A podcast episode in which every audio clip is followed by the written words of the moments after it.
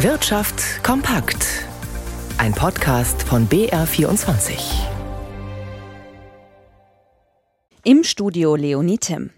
Seit Ende Februar laufen die Tarifgespräche zwischen der Eisenbahn- und Verkehrsgewerkschaft, kurz EVG, und der Deutschen Bahn. Nach einigen Treffen und einigen Streiks sind die Fronten verhärtet. Zuletzt hatte die EVG das jüngste Angebot der Bahn abgelehnt und weitere Streiks angekündigt. Dann die Wende. Sie wollen wieder miteinander reden. Birgit Habrath mit den Einzelheiten. Erst einmal nicht weiter verhandeln. Diese Linie hatte Martin Seiler, Personalvorstand der Bahn, am Mittwoch noch vorgegeben. Aber er fügte gleich eines hinzu.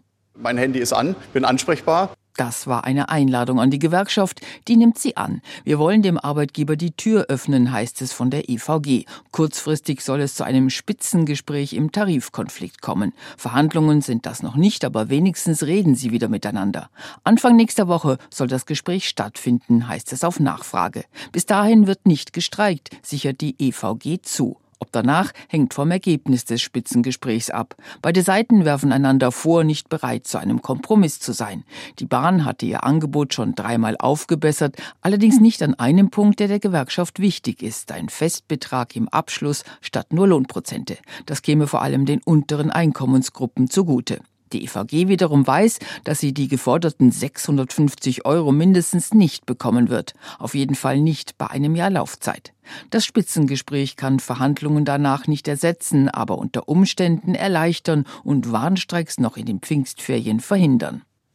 Ob im Gesundheitswesen, auf dem Bau oder im Handwerk, nahezu in jeder Branche fehlen Fachkräfte. Die Bundesagentur für Arbeit in Nürnberg hat heute aktuelle Zahlen zur Höhe des Fachkräftemangels veröffentlicht. Und in jedem sechsten Beruf fehlen Mitarbeitende. Im Vergleich zum vergangenen Jahr hat sich der Fachkräftemangel damit noch einmal verschärft. In welcher Branche besonders großer Mangel herrscht und welche neuen Berufe dazugekommen sind, weiß Martin Hähnlein. Vor allem Beschäftigte in der Pflege sowie medizinische Fachangestellte werden dringend gesucht. Aber auch Lkw-Fahrer, Fachkräfte in Kitas und Kindergärten, auf Baustellen und IT-Spezialisten sind rar. Rund 1200 Berufe haben die Expertinnen und Experten ausgewertet, in 200 davon gibt es einen Engpass. Neu ist der Mangel im Hotel- und Gastronomiebereich, so die Bundesagentur für Arbeit. Auch bei Busfahrern und Metallbauern mache sich der Fachkräftemangel inzwischen bemerkbar. Und die Lücke zwischen Angebot und Nachfrage ist enorm. Von den arbeitslos gemeldeten Fachkräften sucht nur etwa jede vierte einen Arbeitsplatz in einem der Bereiche, die besonders stark vom Fachkräftemangel betroffen sind. Und noch eine Statistik. In den USA waren im Mai deutlich mehr Menschen ohne Beschäftigung als im April. Zwar ist die Arbeitslosenquote vergleichsweise niedrig, doch erhöhte sie sich von 3,4 auf 3,7 Prozent. Laut US-Arbeitsministerium waren damit sechs Millionen Menschen erwerbslos. Die Arbeitslosenquote liegt in den USA schon seit einiger Zeit auf sehr niedrigem Niveau. Viele Unternehmen haben seit längerem Probleme, geeignetes Personal zu finden. Der US-Notenbank Fed ist der Zustand ein Dorn im Auge, weil er für höhere Löhne sorgt. Die ohnehin hohe Inflation kann dadurch zusätzlich angefacht werden. Für die breite Masse ist BioNTech vor allem für seinen Corona-Impfstoff bekannt. Doch jetzt hat das Mainzer Pharmaunternehmen Erfolge bei einem Medikament gegen Lungenkrebs gemeldet. Ralf Schmidberger in unserem BR24 Börsenstudio hat die neuesten Entwicklungen im Blick.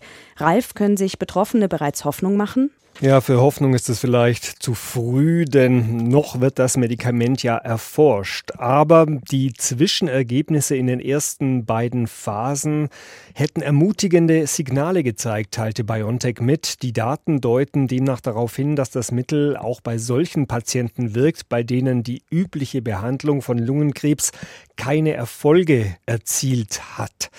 Die Mainzer wollen in Kürze mit der Phase 3 Studie beginnen. Die Voraussetzung ist für eine Zulassung des Medikaments ja, Lungenkrebs ist ja die am häufigsten diagnostizierte bösartige Krebsart und verursacht weltweit die meisten Krebstodesfälle. Falls das BioNTech-Medikament wirksam wäre, könnte das ein gutes Geschäft für die Firma werden. Die Aktien von BioNTech klettern um dreieinhalb Prozent. Insgesamt zeigen sich die Anleger in Kauflaune vor dem Wochenende. Der DAX kommt aktuell gut ein Prozent voran auf 16.021 Punkte.